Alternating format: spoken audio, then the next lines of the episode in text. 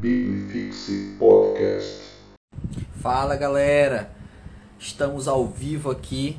Logo mais estarei com meu colega de trabalho aí, meu colega de ministério, pastor Vitor, que vai entrar aí pelo através do Instagram da tribo para participar de mais uma é, uma enquete, né? Estamos aqui para responder, para participar com vocês, atendendo as perguntas.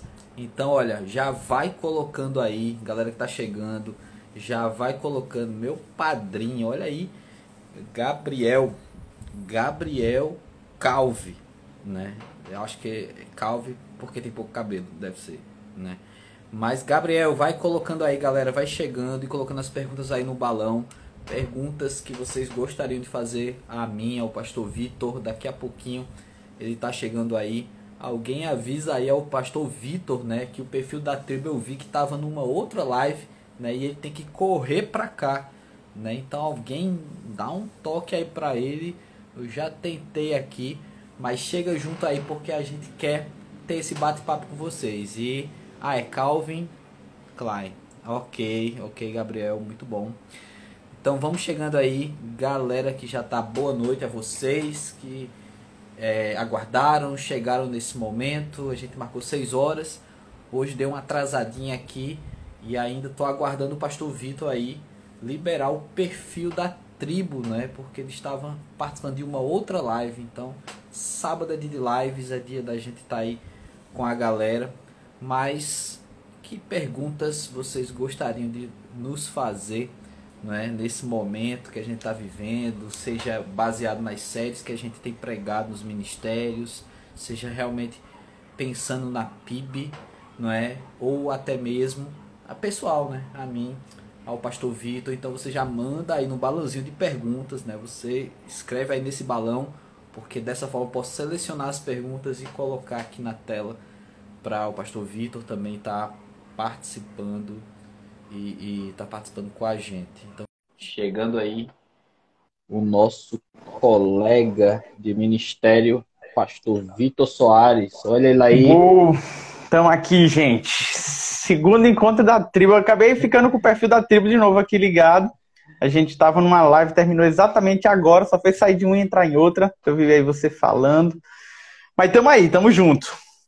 Show de bola. É o Pastor Vitor das lives. Esse é um cara requisitado, um cara que está sempre aí sendo procurado né, para participar das lives aí por toda essa internet, né, canais diversos, né, canais que fazem comentários sobre é. vários assuntos.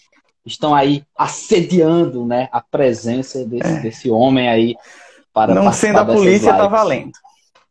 Muito bem, muito bem. A Camila já está aí. Camila que esteve entre, entre aquelas que mais perguntaram.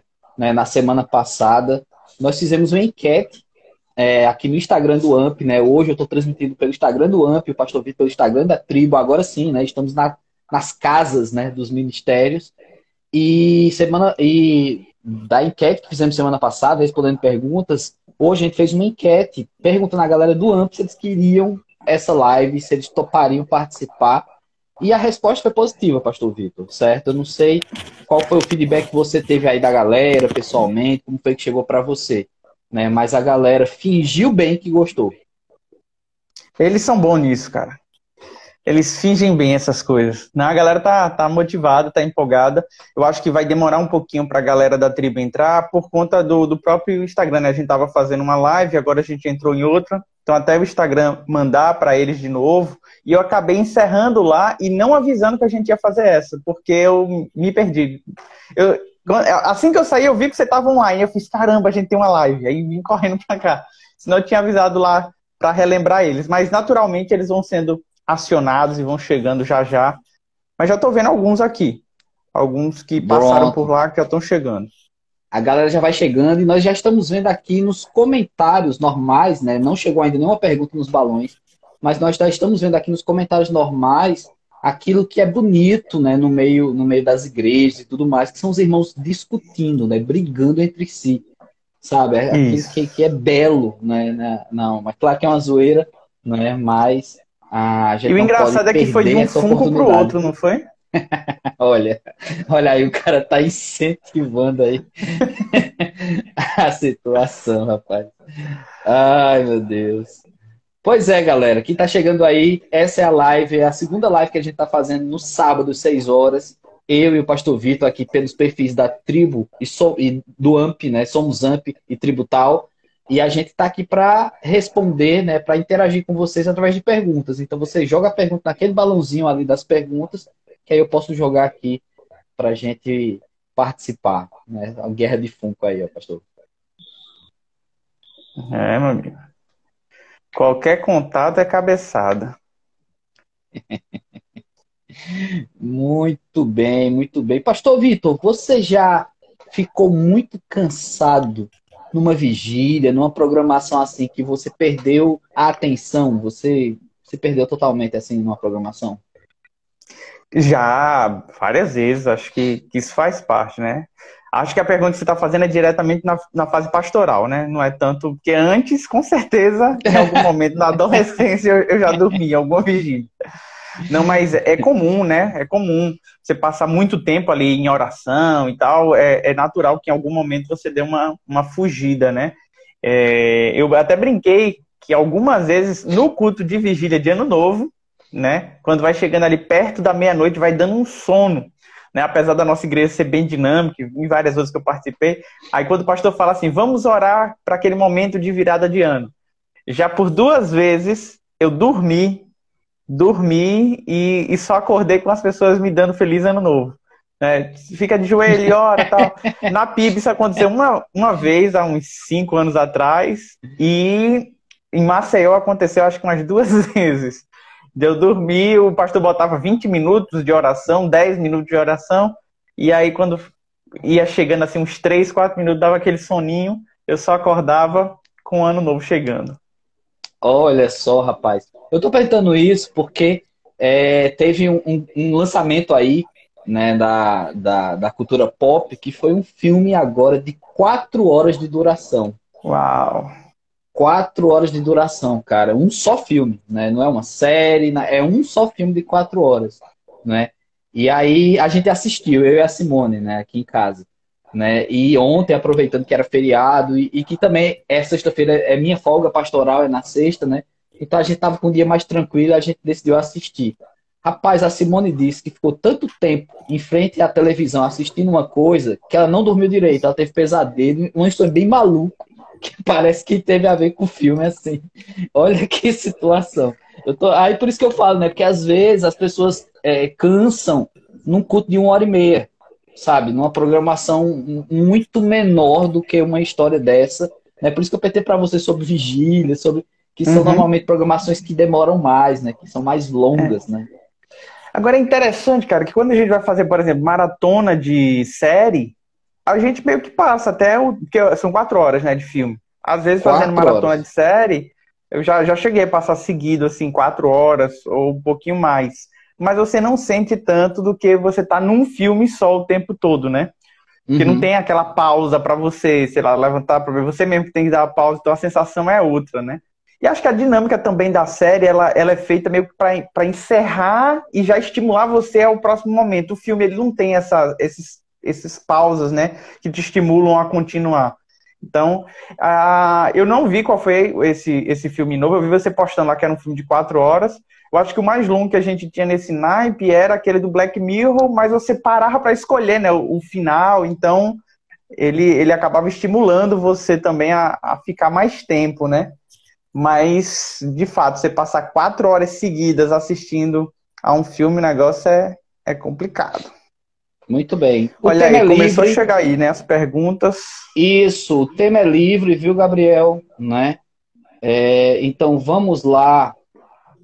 Ah, a gente já tem uma primeira pergunta aqui, pastor, que é uma pergunta interessante de cunho social.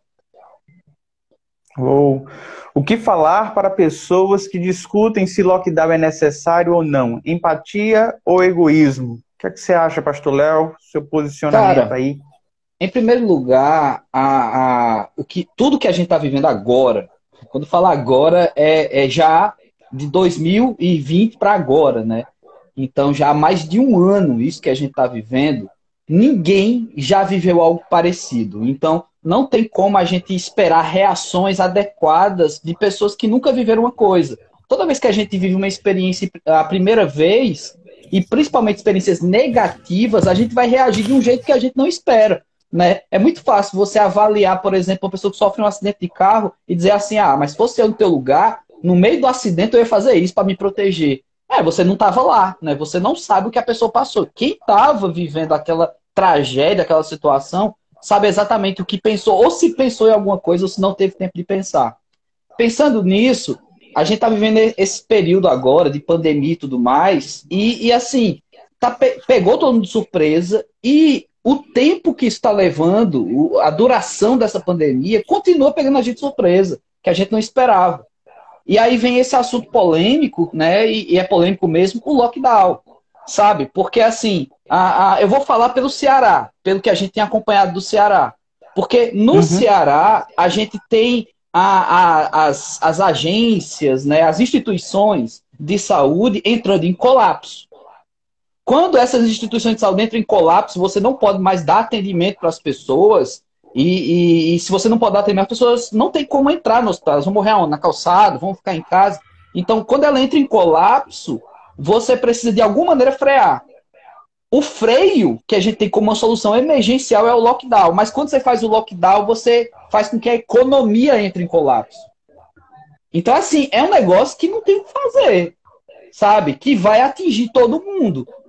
E aí a Camila pergunta, né? o que falar para as pessoas que discutem se lockdown é necessário ou não. Sabe, Camila, sinceramente, eu acho que isso não é passivo de discussão. Não tem o que discutir. Sabe, não tem que convencer se é necessário ou não. A gente tem que fazer a nossa parte. Porque, assim, eu não estou defendendo governo nem governante, porque teve muita coisa errada também durante essa pandemia, sabe? Se a gente for listar aqui de coisa errada que teve, teve muita mas estar na pele deles também não é moleza no que, no que eles estão vivendo, no que a gente está vivendo agora, não é? E assim, o que eu digo é, eles não têm opção, né? Aí quem está discutindo, mas não é governador, mas não é prefeito, é fácil você ficar de cá discutindo, né? Tal. Mas como igreja, como pastor de igreja, eu digo, olha, a gente tem que sim cuidar das pessoas. Se a gente tiver que ficar o ano de 2021 inteiro fazendo culto online, a gente vai fazer isso, não é? Porque o que, o, o que prezamos é a segurança das pessoas. Não é, Camila? Para você ter uma ideia, Camila, Pastor Vitor sabe disso. Tem igreja fazendo campanha para voltar culto presencial a todo custo. Não é? Não vou citar aqui o nome das igrejas, não é por ética, nem nada. Mas tem igreja fazendo isso. E eu não acho isso como algo positivo para esse momento no Ceará. Não é? Mas eu acho que eu falei demais. Pastor Vitor. Não, é, é muito disso que o pastor Léo tem, tem falado. Na verdade, é uma tragédia, né? A gente só tem que lamentar tudo. É triste ver as pessoas morrendo no, nos hospitais, é, pessoas que a gente ama, pessoas próximas. É triste ver, ver pessoas que perderam o trabalho de sua vida, o empreendimento, porque fechou. E, sinceramente, é, foi, foi muito mal gerido todo esse processo. O lockdown deveria ser a última coisa, e eu acho que depois de um ano não fazia sentido ter o lockdown se tivessem tomado as medidas certas com relação a até um, um ambiente para a saúde melhor, né? Quando a gente vê o, a quantidade de leitos que tinha antes, já tivemos mais leitos do que temos agora. E é triste. A gente está vivendo um momento de lockdown e ter menos leitos do que tinha há uns oito meses atrás. Então, assim, a gente vê que é, que é, é mal gerido em todas as esferas, tá certo? Eu não, não defendo nenhum, nenhum meio político com relação a isso. E assim, as pessoas que discutem, elas precisam ser ouvidas. Essa eu acho que é essa pergunta. É, é necessário ouvi-las, porque são mágoas que precisam ser colocadas para fora. E a gente precisa ter empatia, entendeu? Então eu, eu ouço o empresário que está chorando porque vai demitir não sei quantas pessoas, porque está endividado. A gente chora, a gente ora junto. As pessoas que estão trabalhando na linha de frente, os, os enfermeiros, os médicos, vêm lamentar também as perdas e a gente chora junto o papel da igreja é estar tá, tá consolando e estar tá ouvindo essas pessoas, né? Eu acho que como sociedade a discussão do lockdown ela se torna desnecessária porque a questão não é mais o lockdown. O que a gente tem que fazer é o que parte do Ministério Público tem feito, investigar onde está havendo corrupção, que é um negócio absurdo, em um tempo como esse, desvio de verba, improbidade administrativa, É, existem coisas propositais que estão acontecendo, isso tem que ser investigado, tem que ser cuidado. Então, assim, existem outras coisas que precisam ser discutidas. Né? E a questão do lockdown, acho que o que precisa ser discutido é, de fato, o que é, que é essencial, o que não é essencial, é, e como deveriam trabalhar, e acho que é justo cada uma das classes brigar de acordo aí com, com seus espaços. O que é que eu acho mais absurdo de tudo isso? É que a classe mais mais humilde, mais desprovida de recursos, é a que mais sofre, mas ao mesmo tempo é a que não consegue fazer lockdown. Não se faz lockdown numa casa que é dois vãos e tem 15 pessoas. Não existe lockdown ali. Então, assim, as comunidades continuam do jeito que estão. Então, acho que é muito. É algo muito mais para inglês ver do que para solucionar problema, né? Mas, enfim, orar para que Deus traga, traga soluções para a gente. Vamos pegar umas coisas mais leves, né? Já começou na, na pancada aí a primeira pergunta. Rapaz, a Camila não veio para brincar, não. Viu? Tá chegando outra aí, olha. Do Gabriel. Um casal jovem com filho no AMP pode criar barreira para jovens solteiros mais novos?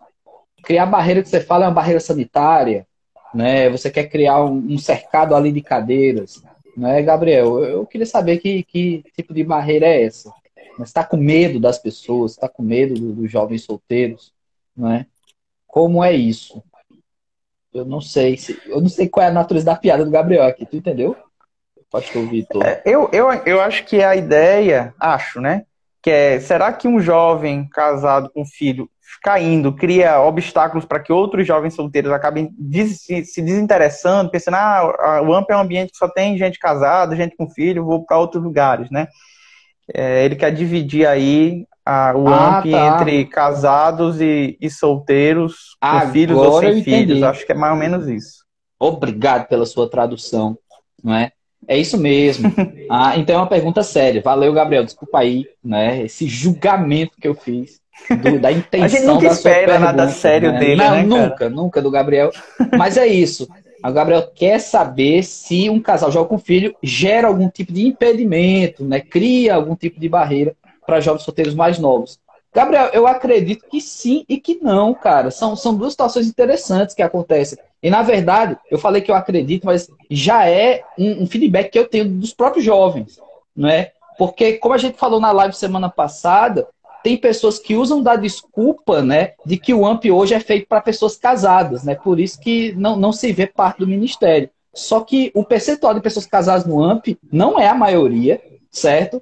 E, e também são pessoas que são jovens, são pessoas que são, inclusive, jovens participativos, que estão tocando, estão é, servindo, estão fazendo alguma coisa. Então não é aquele jovem distante, aquele casal que você não fala, que você tem medo, que você tem vergonha, tem nada a ver. É uma galera altamente envolvida no ministério e amigo da, dos outros. Então, isso já não é uma desculpa, cai por terra. Por outro lado, Gabriel, eu acredito, e como eu falei, eu também tenho testemunha disso, de pessoas que falam comigo, que vocês, incluindo você, a Iane, né, o Miguel, vocês são um, uma forma de inspiração para essa galera. Tá ligado? Que a galera olha para vocês e diz assim: caramba, eles são jovens, são casados, já têm um filho, mas estão vivendo a vida deles, sabe? Não é aquela coisa, meu Deus, o que vai acontecer se eu casar? O que vai acontecer quando tiver um filho? O que vai acontecer na minha vida? Tem gente que acha que a vida vai acabar quando casar.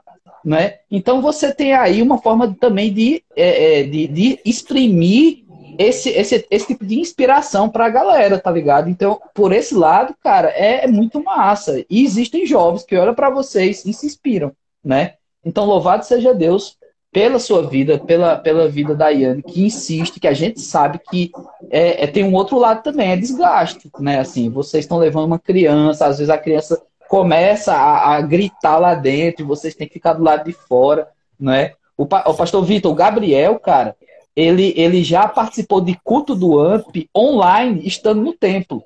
Tá ligado? Ele foi, ele foi, ele pegou o Miguel, que estava agitado, ficou uhum. andando uhum. em, vo em, volta da igreja com o Miguel para ele se acalmar no carrinho é uma boa ideia e tudo aí, mais. E a, assistindo o culto no, no, no no, no YouTube, cara, só que ele tava lá na igreja, tá ligado? Então, assim, ele, ele tava lá, mas tava online ao mesmo tempo. Mas é, é uma solução inteligente, porque muita gente fala, ah, não vou mais pra igreja com meu filho, porque no meio da palavra, quando tá ficando bom, eu tenho que sair.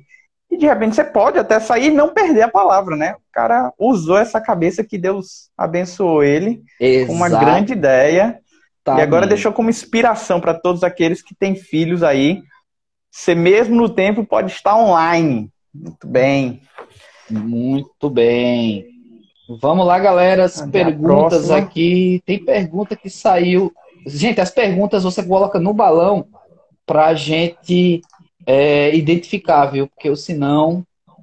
É, fica mais fácil, porque acaba perdendo aqui nos comentários. Olha aí, a, a gente tem uma sugestão aqui, Pastor Vitor. A Vitória colocou o seguinte: um mutirão para os jovens casarem. E aí, Pastor Vitor, vamos fazer isso aí? Rapaz, a gente tem que fazer alguma coisa, né? Alguém tem que fazer alguma coisa. Mas é, eu acho que tem sido feito ultimamente, né? A gente teve uma leva tão boa no período aí da pandemia, muita gente casando, foi, foi bem legal isso. Eu acho que a gente está começando a virar essa chave, né? A gente está começando a ter uma, uma geração que de fato está tá mais voltada a constituir uma família do que a buscar outras coisas e casais como Gabriel e como vários outros que casaram ao longo desse período agora mais curto tem inspirado essa, essa nova geração, né? E a gente acaba ficando feliz com isso porque é a ideia, né? é, é, é, ruim, lógico, cada um tem as suas escolhas, né? Cada um tem a sua vocação, o seu dom, né? Tem, alguns têm o dom do celibato, tudo mais, a gente respeita muito.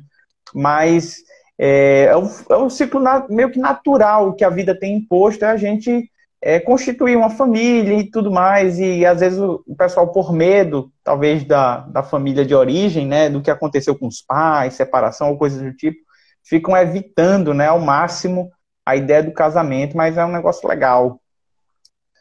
Bem. Pois é, a galera tá usando o chat, cara, para conversar entre si. Então tá rolando aí, tá ligado? A galera tá é, conversando entre si, tá zoando. E, e, e, uma curiosidade aqui, cara.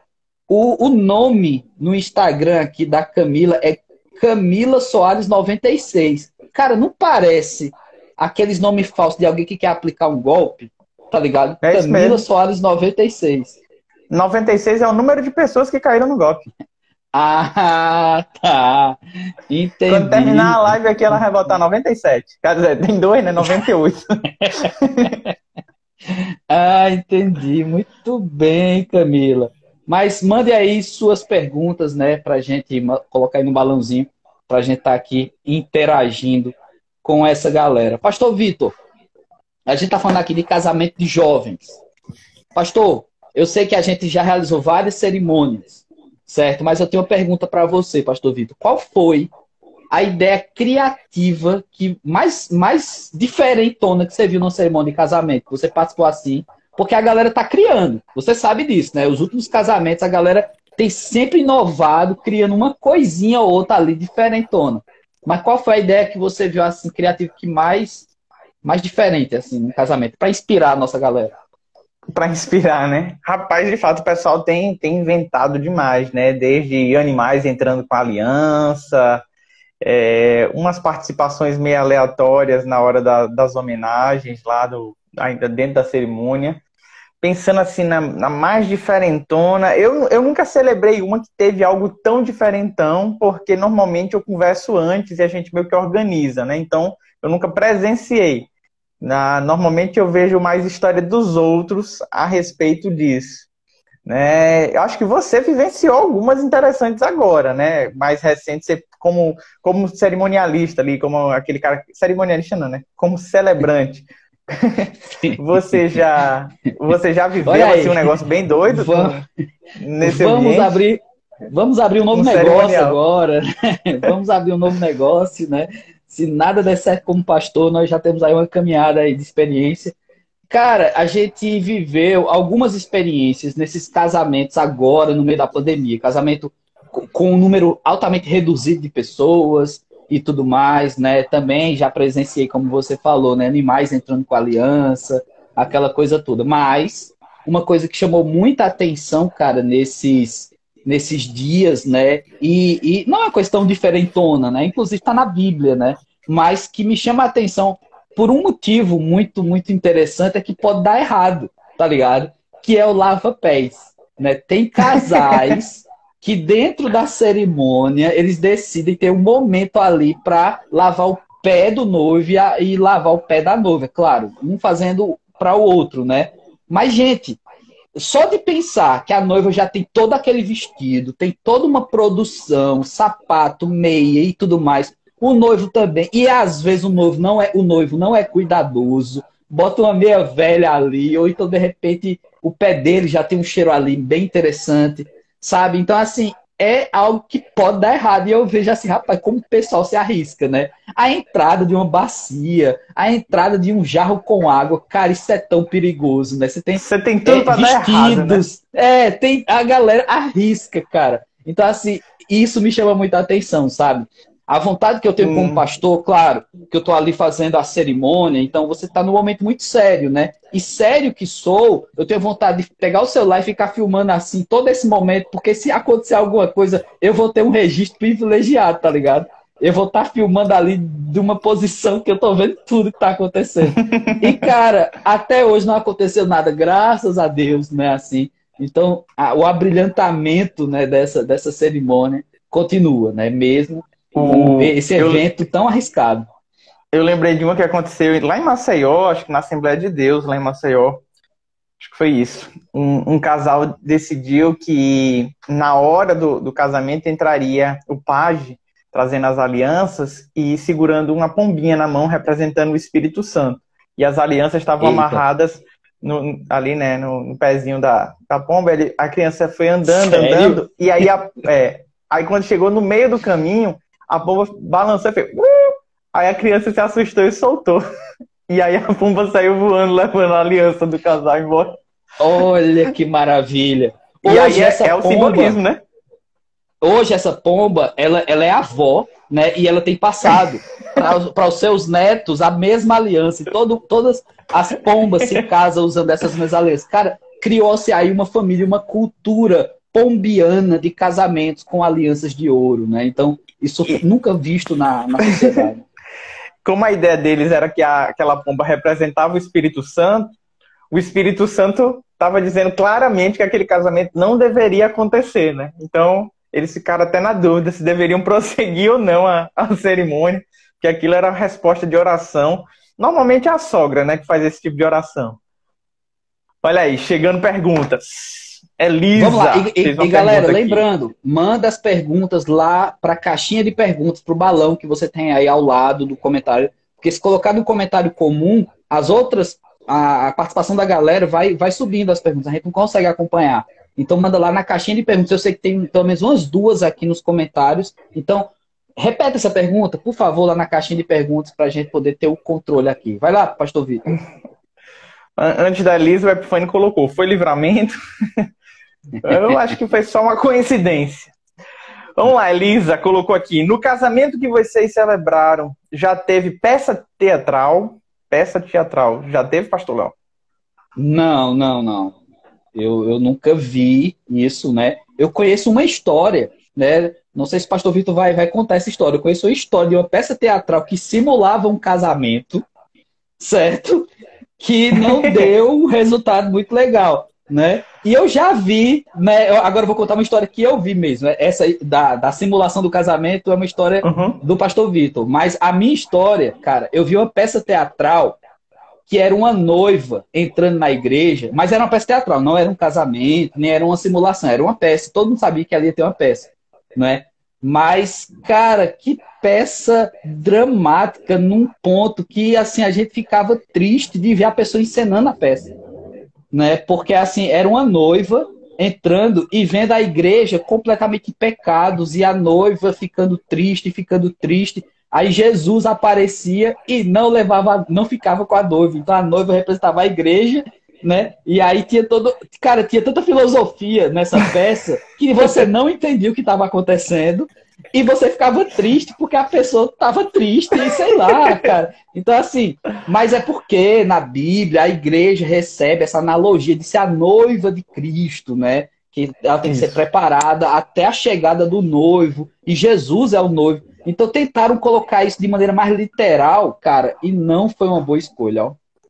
É complicado, cara. É, eu, eu tenho dificuldade quando a peça é dramática demais.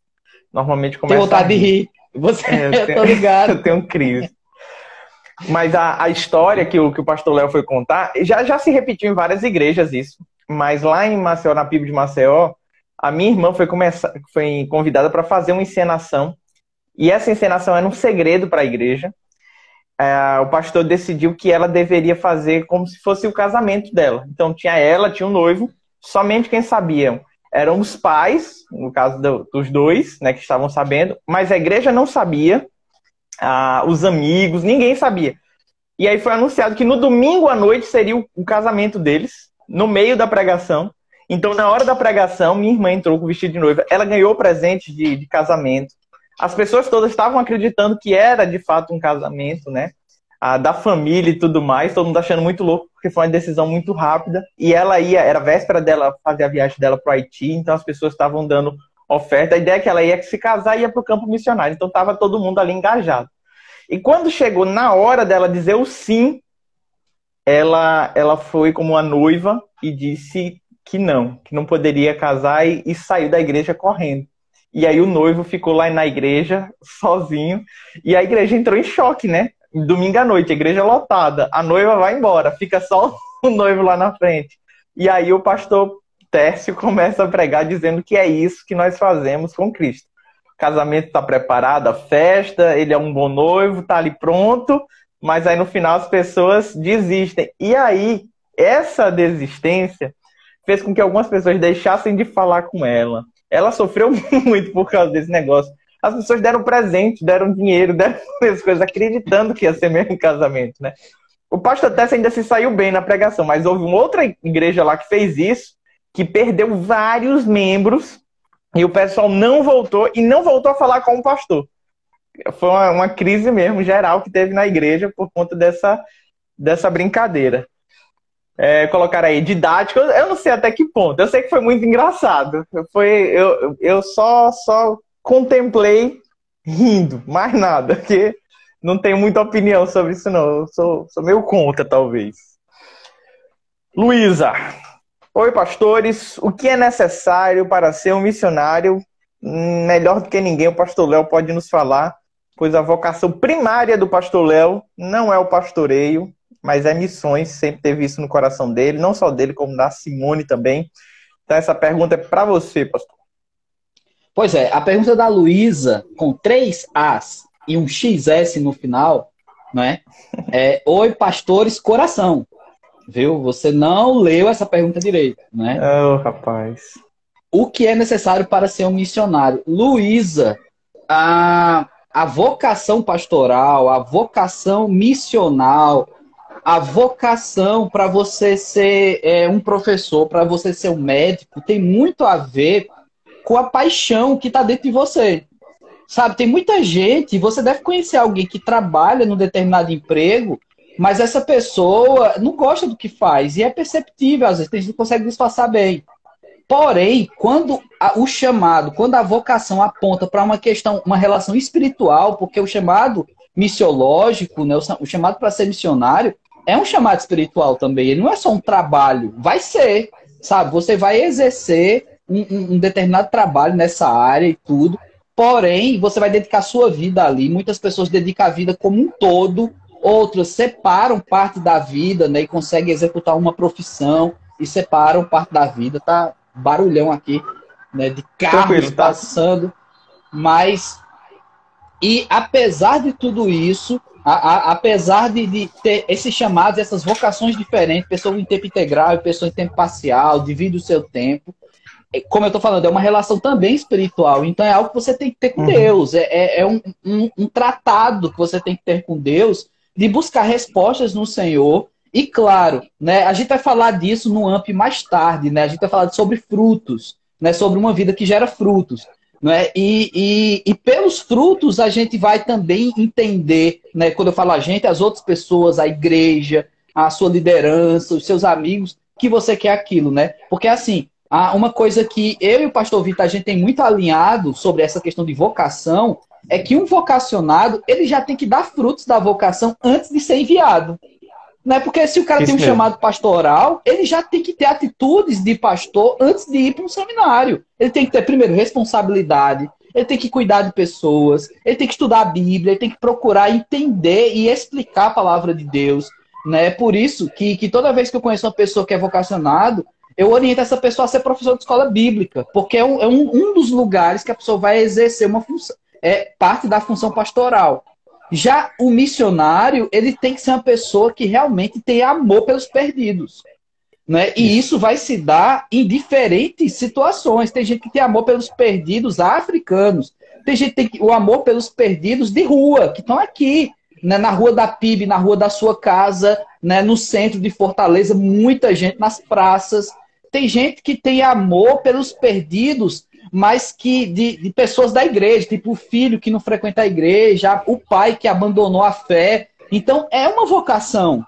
Tem gente que tem amor pelos perdidos, mas que estão mergulhados é, é, na prostituição. Então você vai tratar essas pessoas. Então tem estratégias diferentes, tem relações diferentes com a missão. Então, assim, é preciso descobrir qual é essa paixão que está no seu coração. É por amor a quem você destina né, essa vocação. Que tipo de vocação é essa? Se você quer servir em tempo integral, se é um chamado de Deus para você largar tudo, ou se você vai conseguir conciliar na sua vida, não é? E isso tudo vem com a maturidade, isso tudo vem com a busca no Senhor, né? Nunca deixando de lado, como eu falei, é um chamado também espiritual, né? Então é algo que Deus vai também discernir espiritualmente na sua vida, né? Mas é, eu sou muito fã disso e eu sou suspeito porque realmente eu gostaria que todo mundo fosse missionário, todo mundo tivesse um desejo por missões, não é? Mas é isso aí. Luísa. Deixa eu ver aqui bom. mais perguntas. Próxima pergunta aí. Pastor Vitor, pergunta do Ryan. Ryan States, né? O nome dele é, é complicado mesmo de ler. Qual é o limite, se existir, para o cristão consumir cultura pop, tudo pode ser ressignificado? A gente falou disso na live semana passada, não é? Mas então Foi. essa pergunta é, re, é recorrente, né? E aí, pastor uhum. Vitor, na sua opinião, existe um limite? Qual é de consumir não somente cultura pop, vamos colocar cultura como um todo. Cultura, cultura como um todo. Eu acho que não, não é nem tanto a palavra ressignificar que a gente deveria usar, né? Talvez filtros, né, o que a gente deveria filtrar. Paulo fala sobre a gente ler de tudo que era a mídia que se tinha na época, né, e reter apenas o que é bom, né? Talvez se ele fosse dos nossos tempos, ele nos incentivasse a, a acessar essas mídias, séries, filmes e reter exatamente aquilo que é edificante. Eu acho que o limite tem muito a ver com, com aquilo que nos faz mal, né? Uh, tem coisas que, obviamente, por mais cultural que tenha se tornado, é abominação, que não tem como, né? O cristão e a pornografia não, não existe. É, é, é, um enredo que ele é completamente pecaminoso, do começo ao final, não tem nada que se aproveite desse, desse cenário. Agora, às vezes a gente assiste um filme que tem um pouco mais de violência, né?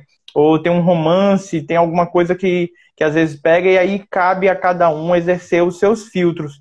Eu costumo olhar sempre as legendas ali dos filmes e, e ver o que é que tem nele antes. Então, filme acima de 18 anos é bem difícil a gente conseguir assistir. Normalmente eu assisto filme que seja acima de 18 anos se o que ele está retratando ali é tipo é um documentário que vai ter muita cena de, de, de sangue, de violência, eu entendo a linguagem e acabo assistindo. Agora, quando vai ter muita cena né, pornográfica, que hoje está basicamente em tudo, aí eu, eu dou um evitado. Então, acho que não é tanto ressignificar, porque se for ressignificar, a gente vai viajar demais e vai, vai assistir tudo. Acho que é filtros, né? Gabriel Alves, para você agora, pastor. Um casal jovem. Ah, não, foi de novo. A mesma pergunta. Ah. Ela apareceu novamente, eu nem mexi aqui. Foi, apareceu novamente. Mas é, é isso aí, bota aí a próxima pergunta que eu jogo para ti agora. Só lembrando, enquanto o Pastor Léo está colocando, o Pastor Léo está fazendo parte de um canal muito legal de cultura pop, tá certo? Que vale muito a pena vocês se engajarem, tanto no Instagram, acho que eles ainda devem ter vídeos também no YouTube, é, mas o forte mesmo são as lives e o, o conteúdo que vai sendo gerado semanalmente, que é a Liga Teológica. Liga Teológica, coloca aí o arroba Liga Teológica, para que vocês possam segui-los. É uma galera muito massa, uma turma de Maceió, agora gente de fora também, que eles falam muito bem sobre cultura e teologia, cultura e experiência cristã, e eles fazem é uma, uma leitura muito boa da sociedade. O pastor Léo tem, tem ajudado muito lá, então sigam aí. Pois Janaína, é, e, e assim, a Liga falar. Teológica já tem gente lá que é fã de quadrinhos, gente que é fã do cinema, né? E eu entrei também como fã do cinema, mas eu sou mais fã da música, né, como um todo. Então eu, eu entrei também para falar sobre música lá na Liga Teológica, né? Então logo logo a gente vai estar tá lançando lives, vai estar tá lançando material também sobre música, sobre essa percepção teológica ou não, né? E, e, o que é que aquilo pode acrescentar ou simplesmente não vale a pena, né, consumir. Então, é, vale muito, né? E segunda-feira é bem provável que a gente faça uma live sobre a, a, Liga da Justiça, esse filme de quatro horas que eu falei no começo dessa live, né? E é possível que a gente faça lá uma live e toda live de filmes, de, de produção, de séries, a gente faz uma avaliação da obra, né? Uma avaliação realmente cinéfila, né? Uma avaliação de enredo, de, de atuação, de, de construção da, da, do, da direção e tudo mais e fazemos também toda uma aplicação bíblica, né? Quais são as lições que a gente pode tirar dali, de que maneira aquilo se torna algo ensinável para as pessoas, não é? Então é bem interessante as nossas lives nesse sentido. Mas vamos lá, Janaína. Meu vizinho passa o dia com o som alto, é louvor, porém eu tô indo dormir e lá e, e acaba acordando, acho que foi isso que ela quis dizer. E ele tá acordando. O que eu faço? Sim, Agora sim. entendi. Quando pois ela é, tá dormir, é, ele tá é, acordando e o som alto. O que é que ela faz? É complicado essa relação de, de vizinhança, porque independente que seja louvor, certo? Mas existe um limite de, de relacionamento, né? Em, to, em, todo, em todo prédio, em todo condomínio, né? E, e, nas casas, pessoas que moram em casas, mesmo tem vizinhança ali, existe um limite de relação, né? E é preciso, de alguma maneira, ter uma conversa para chegar a esse limite, para explicar esse limite, né? Então, assim, não uhum. adianta também atacar, né? É preciso dialogar, conversar, né? Para ver o que vai acontecer. Mas não é o fato de ser louvor que o cara pode escutar a toda altura, né? Porque vai incomodar também. É isso mesmo. É isso vai aí. Incomo... Tem uma pergunta aqui, pastor Vitor, que serve para nós dois. Tá dirigida a mim, mas serve para nós dois. Não é? e aí, Léo? Você se considera pai de cachorro? Pois é, rapaz. É, é, eu vi a, a, numa série recentemente um comentário que a Simone adorou, ela achou muito interessante, né? Ela é, falava o seguinte, olha, e foi e é numa série de humor, The Office, né? Que falou o seguinte, olha, o cachorro não saiu de mim. Eu não carreguei um cachorro nove meses na minha barriga. Então eu não sou mãe de um cachorro, né? Eu sou dona de um cachorro. Porque eu comprei, eu paguei por ele, eu sou dona de um cachorro. E aí muita gente acha que essa expressão dizer eu sou dono de um cachorro, ela é muito radical, porque você está referindo a um animal de estimação como se fosse um objeto, você tem posse sobre ele. Mas é tem mesmo, não é? Eu, eu, assim, a lei explica isso. Cara, se meu cachorro sair daqui da porta do meu apartamento e morder a criança da vizinha aqui, eu espero que ela não esteja ouvindo isso, né? Porque eu não quero que isso aconteça, né? Mas se acontecer isso, a, e, e, a minha vizinha for na polícia da parte, eu vou responder porque eu sou dono do meu cachorro, na lei. Não é porque, Sim. ah, não, meu, o, o cachorro, é, ele, ele é meu filho, ele agiu por conta própria, né? Que prenda ele. Não. Eu sou dono, eu vou responder por ele porque na lei eu sou dono, né? Então, sim, eu sou dono do meu cachorro, não sou pai, não é? Ele, ele não foi inseminado, né? Ele, a Simone não teve uma gravidez, então o cachorro não é nosso filho, não é? Ele é nosso animal de estimação. O pessoal fala que a mulher quando tá grávida e tem muito enjoo é porque a criança vai nascer cabeluda, né? Cara, se a mulher ficasse grávida de um cachorro, acho que ela morria vomitando. Você se considera pai de um cachorro? Então, cara, não me considero pai de um cachorro, mas preciso deixar claro que aqui em casa, sim, muitas vezes a gente se refere à cachorra é, com, com apelidos carinhosos e acaba sendo muito semelhante a um tratamento de um, um adulto com uma criança, né? Por aí. Olha aí, a Júlia Albuquerque. Pastores, já pensaram em fazer uma lista com as músicas gospels que não tem uma letra legal ou correta? Então, é, seria muito extensa essa lista. Eu acho que a gente a gente se é perderia antes de, de começar, né? A gente não sabe nem por onde começar. Mas é, é, mais uma coisa aí que a gente tem que ouvir de tudo e, e colher o que é bom, né? Mas dentro dessa tua pergunta, é, eu queria fazer uma outra para o pastor Léo. Pastor Léo, quais são as heresias que você encontra dentro das músicas que mais te irrita quando você vê as igrejas cantando? Né? Tem aquelas que são mais clichês, mais comum, mas qual é? Pensa aí na, dentro das temáticas de músicas que mais te incomodam, o que é que normalmente elas. Qual é a temática, quais são as frases que mais atrapalham? Cara, eu, eu lembrei aqui que a gente tinha um, um programa que a gente fez no Facebook um tempo atrás que a gente entrevistava músicos, né? Eu e o pastor Vitor, né? Era Conversas de Quinta. E, e na entrevista que a gente fez com o ministro de música da nossa igreja, Eudemir, ele falou bem rapidamente né, sobre a história da música evangélica brasileira e que de tempos em tempos ah, os ministérios de louvor buscavam uma forma de adoração, porque vai modernizando, vai aprendendo novos estilos, a coisa vai mudando, né? Mas, ao mesmo tempo, o Eudemir, né, ele colocava que existiam heresias paralelas àquele período. Sabe? Existe um livro que fala sobre isso, não é? O Marco Teles, que é um músico, teólogo Excelente. também, lá, lá, lá da Paraíba, quer dizer, mora na Paraíba, ele escreveu um livro que ele fala sobre a história da adoração e tudo mais, não é? E, e é, o nome do livro é, é, até engraçado, né? O nome do livro é Existe Vida Após o Gospel? Existe Vida Após o Gospel? É, é bem interessante, é uma pergunta. Então, Júlia, eu já te aconselho a comprar esse livro. Eu, não, eu acho que é um livro que não se acha tão fácil, mas segue o Marco Teles nas redes sociais, Marco Teles. Você vai ver que eu, eu, ele, ele, é meu amigo também. Eu já fiz até aquela, uma live com aquela ele. Aquela live tá gravada no teu canal? Tá. Tá no, no meu IGTV.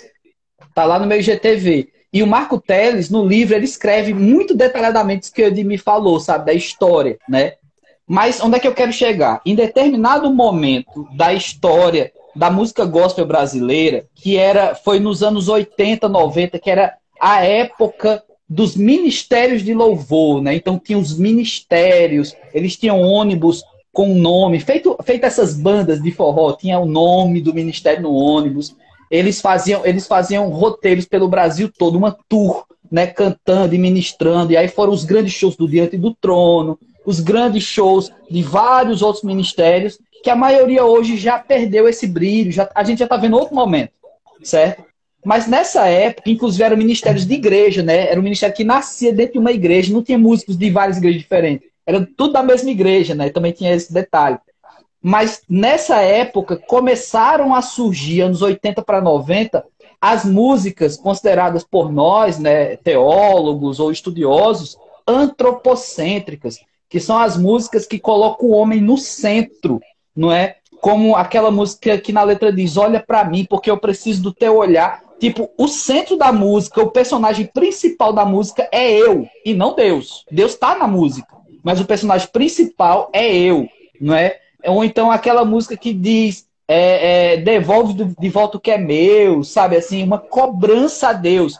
Então, nessa época surgiram muitos ministérios de louvor que começaram a gravar músicas, e diga-se de passagem, músicas que tinham uma qualidade melódica muito boa, uma qualidade musical, né? os músicos muito bons, cantores excelentes. Então, assim, eu não estou aqui criticando a qualidade musical não é? Mas eu estou criticando o cerne da letra, né? O objetivo daquela música, daquela arte, né? Então, dentro daquela poesia, as músicas elas centralizam o eu, a pessoa. Por, por isso antropocêntricas. O homem é o centro da música e não cristocêntricas, quando Jesus, Cristo, Deus, é o centro da música, né? Isso é um problema gravíssimo, porque uma vez que a gente também chama música de adoração, e o homem é o centro da letra, então quem está sendo adorado, né? Qual é o objetivo daquilo ali? Então, respondendo a, a pergunta do pastor Vitor, as músicas que mais me incomodam são as músicas que colocam o homem no centro. Agora, detalhe, eu estou falando aqui dos anos 80 e 90. Será que isso acontece hoje em dia? Acontece e de uma maneira tão poética que às vezes a gente não percebe. E isso me deixa mais irritado.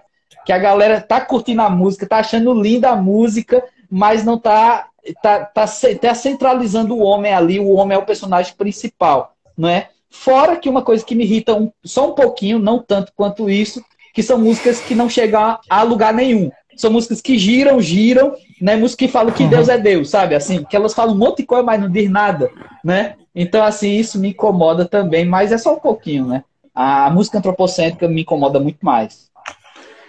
É isso aí. Cara, música. Eu, eu, eu sou da, da seguinte escola. Né? Tem músicas gospels que elas não são heresias, mas elas são incoerentes, elas talvez não cumpram o propósito de adoração comunitária, de congregacional. E eu vejo aquelas que são de fato nocivas à fé, que carregam uma, uma filosofia que ela não comunga com o evangelho e que ela faz com que a gente tenha uma falsa ilusão a respeito daquilo que Deus promete, né? E você citou bem aí algumas, né? A gente tem mais aquela pegada sabor de mel e tudo mais, que essas sim acabam trazendo uma pegada que, que meio que distorce a nossa visão a respeito de Deus. Mas via de regra, é, eu acho que a gente precisa separar o ambiente gospel do ambiente litúrgico, nosso ambiente de culto, porque assim existem músicas que elas são feitas somente para você ouvir num momento de reflexão aleatório ou somente por lazer. Existe lazer cristão, vamos usar essa expressão, muita gente prepara esse entretenimento gospel. E existe aquelas músicas que é para adoração comunitária. Onde é que eu cheguei a essa conclusão? Por exemplo, a gente canta uma música nos adolescentes que fala dá vontade de pular. Essa música, ela não diz absolutamente nada de relevante, teoricamente, né? Fala que quando estou na tua presença dá vontade de fazer um monte de loucura, pular, dançar, correr, tá. Tudo que o evangelho fala que deveríamos fazer quando estamos na presença do Senhor, ela não propõe-se a dizer, né? Vou me prostrar, vou adorar, vou orar, vou servir, vou amar, não. Mas é o que, é que eu entendi. Essa música ela cumpre um papel de entretenimento, gosto. Então, onde é que eu uso ela? Eu uso ela numa programação de acampamento, num louvorzão, não uso ela no ambiente de culto. Ela não, não cumpre mais o propósito para o culto. O culto já não faz tanto sentido essa música mas para outros ambientes ela, ela rola legal. Então, assim, nem toda música precisa ser completamente descartada, tá? Até porque muitas pessoas ouvem o que a gente chama de música secular e que tem boas letras. Então, assim, o ambiente litúrgico, o ambiente congregacional, ele pede um tipo de música. E essas músicas gospels nem sempre vão entrar nesse, nesse crivo. Então é só essa distinção. O resto, e se ela não é de fato nociva enquanto filosofia, tá, tá tranquilo. Alex Martins, qual sua opinião sobre os louvores que dão sentimentos humanos para Deus, né? É, é, antropopatismo, né? Atribui sentimentos humanos a Deus ou vice-versa, né? Falando um sentimentalismo humano com relação a Deus. O que, é que você acha aí, Pastor Léo? Pois é, a, a, dar sentimento humano para Deus né, pode se encaixar em determinada, muito cuidado, em determinada liberdade poética da música, né, mas o que é que a música está trazendo no seu contexto, por que ela está falando daquilo sobre Deus, porque essa expressão que o pastor Vitor usou, ela, ela é usada na academia teológica, né? O antropopatismo é você dar uma empatia, um patismo, né? um sentimento antropo, humano, não é? Então, quando a Bíblia diz lá no Antigo Testamento textos que muitas vezes as pessoas se confundem, se atrapalham, como Deus se irou, Deus se arrependeu, não é? São sentimentos meramente humanos, porque Deus, ele é maior do que um sentimento desse. Como é que Deus vai se arrepender se ele é atemporal? Não é? Então você está atrelando uma perspectiva de algo humano para descrever uma reação de Deus. Sendo que a pessoa que descreve isso, ela não conseguiu imprimir o real sentimento de Deus. Era o limite humano de dizer quem Deus é.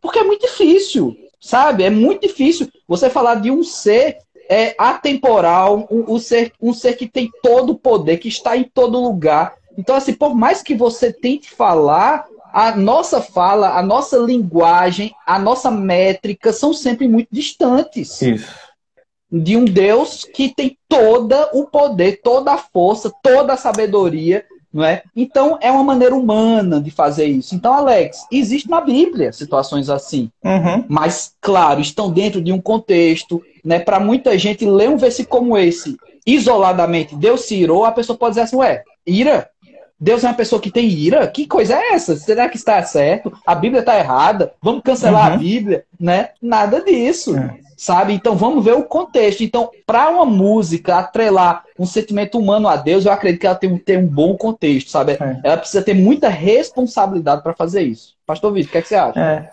Cara, eu, é, é isso aí que você está falando. De fato, a Bíblia ela vai precisar se dirigir a Deus colocando sentimentos humanos, que é o que a gente conhece, né? Os sentimentos divinos, é, a gente não tem como expressar exatamente como eles são. A gente é, teve uma experiência, homens tiveram uma experiência de ter um, um, contato com Deus e eles narraram de acordo com como eles sentem, né? Mas uma coisa que me chama atenção dentro dessa pergunta que ele fez, que me incomoda, é quando o pessoal pega, por exemplo, o livro de Cântico dos Cânticos e quer fazer uma adequação daquele livro, jogando para um relacionamento da igreja com Cristo. E aí é um negócio tão romântico. O livro de Cântico dos Cânticos é um livro erótico, é um livro que fala de uma relação sexual de um homem com sua esposa. E aí, quando você faz canções daquilo ali, para gente cantar como se fosse se dirigindo a Deus, eu me sinto desconfortável. Né? O Diante do Trono fez isso várias vezes. O Ministério Toque no Altar, né? Apacentar, ele, ele também fez algumas, falando muito sobre está Deus está apaixonado e é como se a gente estivesse vivendo um romance. Eu não me sinto confortável, tá, para dirigir é, essas canções. Então, e acho elas meio desproporcionadas. Tem um meme aí rolando na internet, né, de uma mulher que estava fazendo uma ministração falando sobre o, cenário do, do marido com a esposa, atribuindo a Cristo, e ela foi tão longe na comparação dela que no meio da fala dela ela comete um lapso e ela acaba falando, com palavras um pouco mais chulas, que da mesma forma que tinha relacionamento sexual com, com o seu marido, assim, aí ela para e toma um susto, ela vai usar uma expressão de baixo calão, que eu não vou colocar aqui, né? Mas vai levando tão a fundo a metáfora que a gente se perde. Então, assim, eu acho que quando é envolvendo essa paixão, assim, né, a gente deve evitar, deve e, e, enquanto é um relacionamento de filho com pai, enquanto é um relacionamento de servo com, com o seu senhor, acho que dá certo atribuir os sentimentos.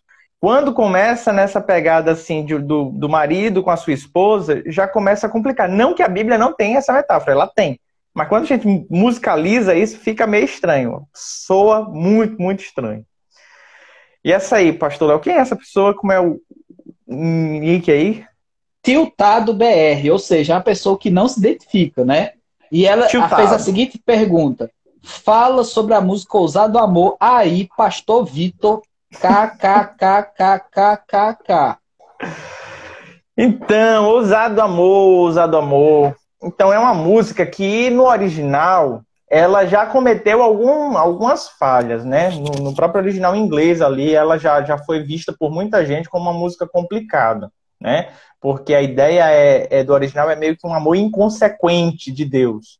E Deus não é inconsequente porque ele sabe exatamente as consequências do seu amor. Então já, já começaria aí a dificuldade. No português, colocaram a expressão ousado para esse amor, que deu uma melhorada na, do, do, com relação ao inglês, melhorou e bastante, tá certo?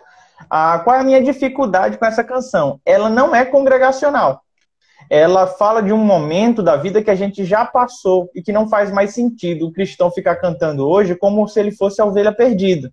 Porque ele não é mais o perdido, ele já foi achado. Talvez essa música sirva como uma música evangelística em algum momento, talvez, mas não vejo sentido cantar ela no, no templo, ela já perdeu o seu significado, né? Eu já vi algumas adequações de tradução que melhorou bastante ela, você encontra no YouTube, que fica mais congregacional né? Pessoal, assim, não é uma música que comete heresia. Você não vai ver uma grande heresia nela, a não ser se você vá a fundo na, na, na principal expressão dela, né? Que é amor inconsequente. Mas amor ousado, você não, não cometeria uma heresia em falar isso. Agora, é quando você pega o contexto da música inteira, ela não cabe mais para a gente cantar dentro da igreja, porque ela retrata um momento que a gente já viveu. O Senhor já foi ao nosso encontro, já nos resgatou, já fez todo aquele desafio lá, ele já nos amou dessa forma e hoje não, não faz muito sentido a gente cantar ela assim. Ah, tem um, um, canal muito legal, pastor, eu vou, vou, lembrar o nome já já, que faz análises de música de uma maneira bíblica, ele vai dando nota, parte bíblica, X, ele vai, ah, vai colocando. Muito legal, legal, o canal. Já já eu, eu acho o canal aqui e falo para vocês. E ele Pronto. deu uma nota 4 para essa música. Então, mas é. É, quem quiser cantar pode continuar com a sua inconsequência aí. Brincando. pode cantar, Não, liberado. É, é, a versão americana dessa música é a palavra reckless love, né? Que realmente é, não é só inconsequente, mas é, é, é a palavra também significa irresponsável. É como Isso. se Deus tivesse um amor irresponsável. Então, assim, é muito forte essa, essa expressão, não é? E aí você vai falar, é poesia, não sei o que, tem que entender, né? Eu até coloquei aqui, pastor Vitor, a Luísa também quis falar sobre esse assunto, então você tá famoso por essa música, né? Ouvi que a letra da música Ousada Amor é incoerente, né? Então a gente só tá aqui falando mais sobre isso, mas como tinha outra pergunta, eu encaixei, né? E aí, inclusive, a gente já tocou ela no AMP também, não é? Sim, mas na tribo, Vitor, na PIB. Como, como o pastor Vitor está falando, ela faz muito sentido no momento de apelo, aquilo que a gente chama de apelo.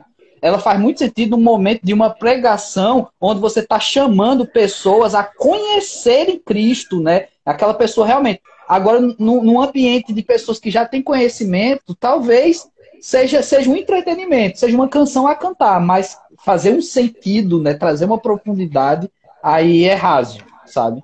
Acaba sendo um pouco raso. Não é? É Inclusive, isso mesmo. O nome do canal é aqui... é Teologueiros, tá? Teologueiros é um canal bem famoso. O, Ele faz o... Analisar, análises muito boas. O Marco Teles faz parte da equipe. Isso, isso mesmo. Dos teologueiros. É isso mesmo.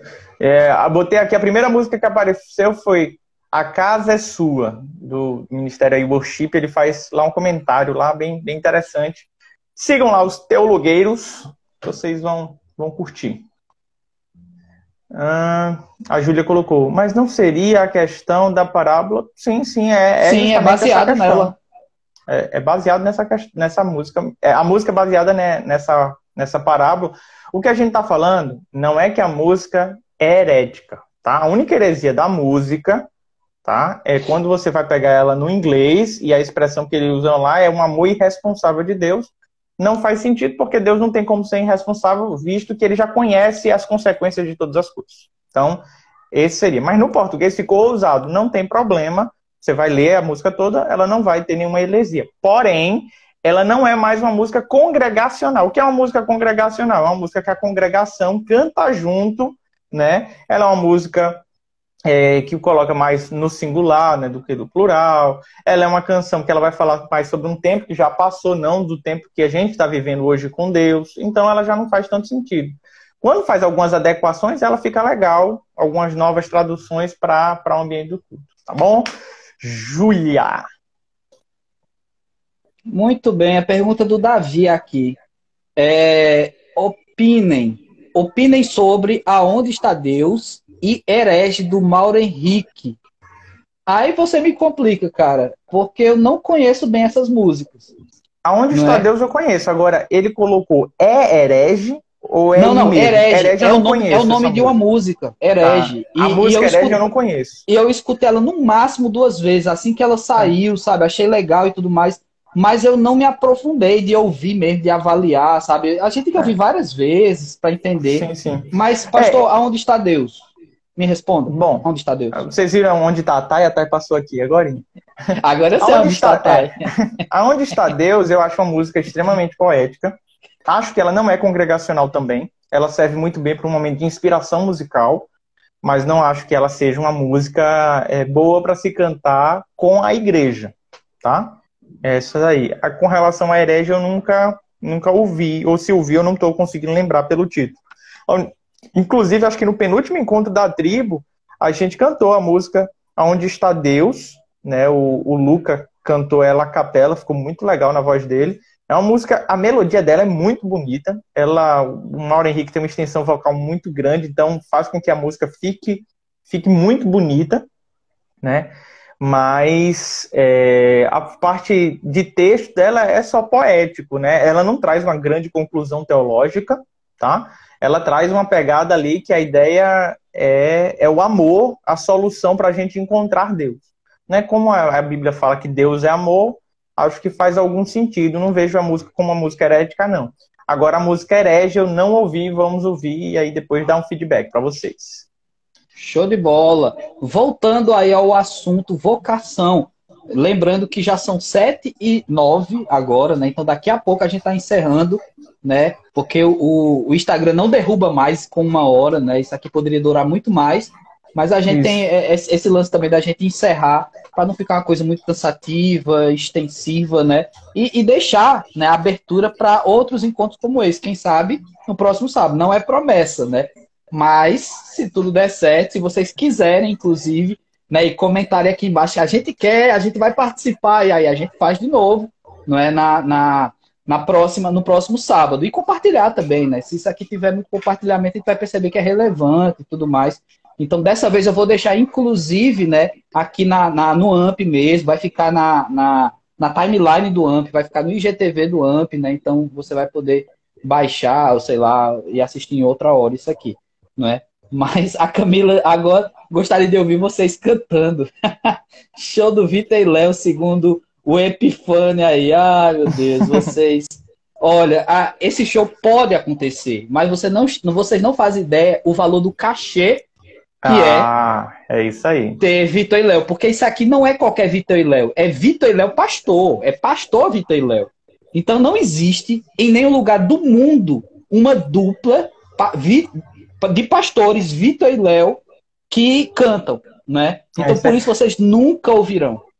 Tanto é que quando o pessoal nos convida para pregar nos eventos, né, e pergunta se tem cachê, se tem oferta, a gente fala que não.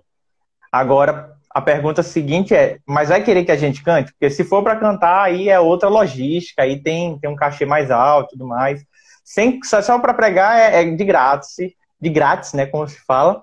Agora, se tiver que cantar, aí por conta também do, do direito né, de, de imagem e tudo mais com a, com a gravadora e cantar é mais caro. Agora, voltando aqui, vocação. Pastor Vitor, o Gabriel está dizendo o seguinte: ele fez seis anos de seminário, trancou duas vezes, né? Fez seis anos, eu acho que no meio da, de, de, trancar e tudo mais. E não quero ser pastor. É pecado? Legal, cara. Eu, eu vou fazer a mesma pergunta usando o meu caso, né? Eu cursei psicologia durante nove para dez anos, acho que dez anos. Tranquei duas vezes, não terminei e não quero ser psicólogo. É pecado? Então, respondo com. Cara, termina o curso, independente se você quer ser pastor ou não, porque o curso é muito abrangente, ele serve para tudo. Com relação a, a ser pastor ou não ser pastor, eu acho que isso tem a ver com chamado. Se você se sente vocacionado e você diz não a essa vocação, eu acho que sim, você está cometendo um pecado, mas eu acho que você já, já deve ter chegado lá no seminário na, nas histórias de Jonas, de alguns outros personagens que quiseram lutar contra o seu próprio chamado e sabe o que, é que acontece, né? Ah, principalmente você que vem de uma linha que acredita né, nessa soberania plena de Deus. Então, é, não sei se não quero ser tem muito a ver aqui. Eu lembro de Jeremias, que dizia que não queria mais falar do Senhor, mas não tinha jeito. Então, assim, se você quiser a minha sugestão é termine o seminário independente e com relação à figura pastoral, eu acho que ela pode ser exercida de várias formas, inclusive sem o título formal, tá? Eu acho que hoje você meio que exerce uma liderança pastoral, queira ou não, né? À frente de, de PGs, escrevendo coisas, tá? Então, assim, pecado, é pecado dizer não ao chamado de Deus? Aí a sua teologia permite isso, permite dizer não ao chamado? Então, é, é algo bem específico para ele, né? Porque a minha, minha resposta seria completamente diferente. Pastor Léo. Legal, legal. Não, cara, eu achei legal é, a, maneira como você colocou. E detalhe, existe a vocação pastoral e o chamado pastoral. Existem pessoas que não, não exercitam ou, ou não têm um título pastoral ou não cumprem com uma função ministerial pastoral na igreja, porém pastoreiam pessoas, cuidam de pessoas, né? Inclusive o Gabriel, como eu sou próximo dele, eu tenho a experiência dele cuidar de várias pessoas. Então, ele tem uma ação pastoral sobre a vida das pessoas. Não necessariamente é um título, é uma função, ele não está desempenhando um papel específico numa igreja, né? Mas já existe. Então é algo que ele tem que ir fermentando aí nessa cabeça dele por um tempo, né? E realmente. Aí demora mesmo. É, e realmente colocar-se diante de Deus, né? Para compreender qual é a dimensão disso tudo, não é? Mas tem uma outra pergunta aqui, pastor. E essa a gente vai encerrar a live hoje, certo? Não, não pela natureza da pergunta, mas por causa do horário também. Mas, pastor Vitor, você que trabalha é, e serve também na Ordem dos Pastores, né? Você que também trabalha, serve, né? A, a nossa Convenção Batista Cearense, né? A, e, e, a Cibuc, né? E que é envolvido, engajado aí com pastores do Brasil inteiro. Essa pergunta aqui tem muito a ver com a questão do ministério e tudo mais, não é? E ela diz o seguinte, pastor, mulheres não podem ir ao seminário, mas podem fazer faculdade de teologia. Qual a diferença? Primeiro, Júlia, que você está fazendo uma afirmação aí que ela não se aplica, viu? Existem mulheres, eu e o pastor Vitor, quando a gente fez seminário, seminário, não era uma faculdade teológica. A gente fez seminário e tinha mulheres estudando lá, certo? Então, assim, eu acho que você, é, é, nessa construção, é, tem uma compreensão aí que precisa ser quebrada, né? Mas existem sim né, ambientes em que as mulheres não são aceitas para exercer função pastoral. Ou melhor, a mulher não é aceita para exercer é, é, o título, né? Para executar o ofício pastoral por título, né? Porque a função pastoral, uma professora de, de crianças, né? Que a gente tem várias na nossa igreja, elas são pastoras de crianças, estão ali cuidando, estão ensinando Bíblia, sabe? Estão uhum. exercendo uhum. uma função pastoral com criança. Quando a criança está doente, é ela que vai atrás, vai atrás da família, vai saber como é que tá. Então nós temos a irmã Dora e várias professoras de criança lá da igreja que exercem isso, não é? Mas a questão do pastoreio feminino não é, é diferente. Então, o seminário aceita sim mulheres, né? Talvez existam é. seminários que não que não aceitem, mas o seminário batista é. ele aceita. É, tem, tem seminários confessionais né, que não aceitam. Qual é a diferença né, da faculdade para o seminário? Né? Não tem tanta diferença assim. Normalmente o seminário é voltado apenas para o curso da área sacra, né? tanto de teologia como de música ou educação cristã, missiologia, alguma coisa do tipo.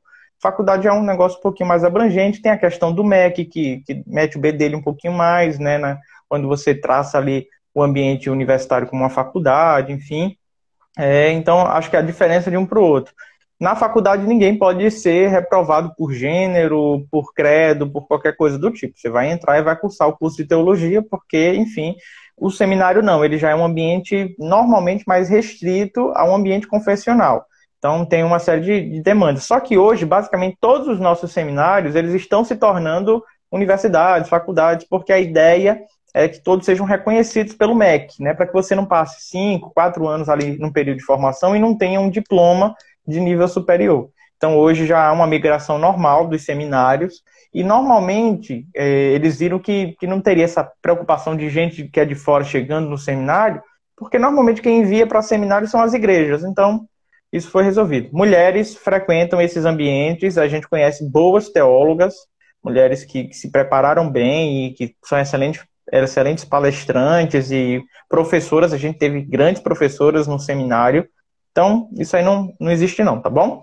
Fica, fica tranquila. Agora, é isso, agora detalhe. Agora, detalhe, assim, só explicando de maneira geral para a galera toda, que não é o seminário que ordena o pastor, é a igreja local. Então, isso. uma vez que uma mulher vai ao seminário, ela não sai de lá já pastora, certo? ela sai de lá teóloga, assim como eu e o pastor Vitor. A gente fez teologia e o seminário nos deu uma chancela de teólogos, certo? O seminário não, não faz a gente ser pastor, né? Porque é a igreja local que faz isso. É a igreja que ordena, é a igreja que, que vai reconhecer, então. Então são passos, né? O primeiro passo é a vocação. A gente falou sobre isso aqui com a vocação vem os estudos, seja missões, seja pastoreio, você vai estudar.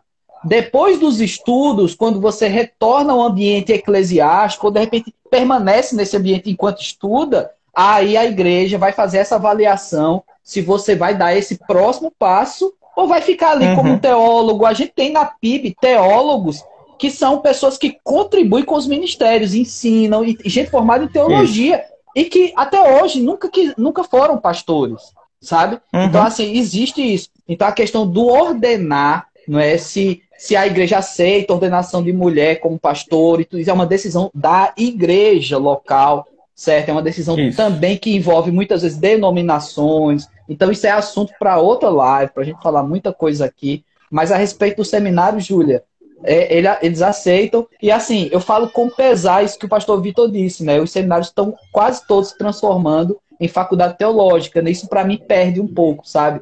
O seminário confessional, né, ele, ele, ele tem umas propriedades que a faculdade não tem. Por outro lado, a faculdade ela vai dar um, um, título do MEC, né, um diploma do MEC e tudo mais, né? Então são pontos e pontos que precisam ser observados, né? Deixa eu, deixa eu terminar dando uma alfinetada aqui.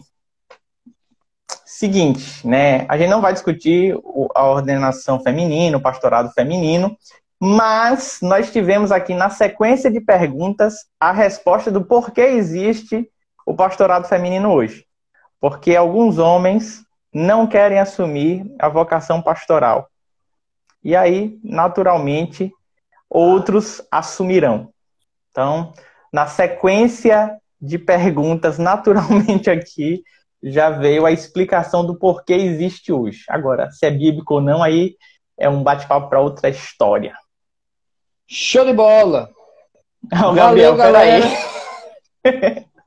Valeu, galera. Não, e só para deixar aqui vocês com, com curiosidade, eu e o pastor Vitor temos opinião diferente a respeito da ordenação de mulheres, né? Mas durma com isso, né? Durma só com essa fala. Né? Então, que, opini que opinião são essas e tudo mais, aí é outra história, né? E, e, talvez a gente precise conversar particularmente, não numa live Ele, sobre isso. Né? A resposta mais sem futuro que tem. Ai, Deus! É, Mexe rapaz, no coração pessoas, do teu servo. É, as pessoas precisam de, de Bíblia, precisam ler a Bíblia. Vamos embora. Valeu, galera. Deus abençoe vocês. Abração, todo mundo que participou aí. Foi muito bom ter esse tempo com vocês. Participe agora, né? Daqui a pouquinho, às sete e meia, já começa o culto do AMP, né? Transmitido pelo canal do YouTube da PIB Fortaleza, né? Nós estamos aqui pelo canal do Instagram do AMP, mas a transmissão do culto é tão somente pelo YouTube. Então você vai lá, já começa agora, né? Tem, tem a opção lá de definir o lembrete, já está lá, inclusive, para começar a transmissão. Então, às sete e meia em ponto, nós vamos começar a nossa transmissão do culto. Né? Então, participa, conversa lá, comenta também acompanhando lá no chat. Pastor Vitor, qual é o seu convite? Isso aí, 21 horas pelo Meet, tá certo? Plataforma Meet. Se você precisar do link, você acessa aqui no nosso canal do Instagram ou no nosso é, grupo de WhatsApp, tá bom? Vai ser uma alegria ter você lá com a gente para esse momento de confraternização, bate-papo, vai ser massa. Camila colocou aí, comprem ovos de Páscoa. Chocolê, muito bem fazendo propaganda Doceria.chocolê. Pode entrar lá, até porque eu estou esperando o meu chegar aqui em casa. Então vamos fazer propaganda para ver se chega lá. Ah, tá. A gente, a gente pode ter recebidos, né? E aí fazer a propaganda é, com os recebidos. Estamos abertos ah, para os recebidos. Doceria. Okay. Chocolê aqui no Instagram, faça lá a okay. sua encomenda. Três tamanhos, pequeno, médio, grande, você escolhe ali a base, tá certo, do, do teu chocolate, escolhe qual vai ser ali a massa que vai ter dentro dele e tem direito a dois toppings, cada topping extra você paga três reais. Doceria chocolate. Caramba! Não, Camila, ele, o pastor Vitor precisa receber, cara. E se ele receber, eu também preciso, porque eu estou na mesma live, né? Então, é isso. Valeu, galera. Deus Beijão, abençoe gente. vocês. Tchau, tchau. Biblifixe Podcast.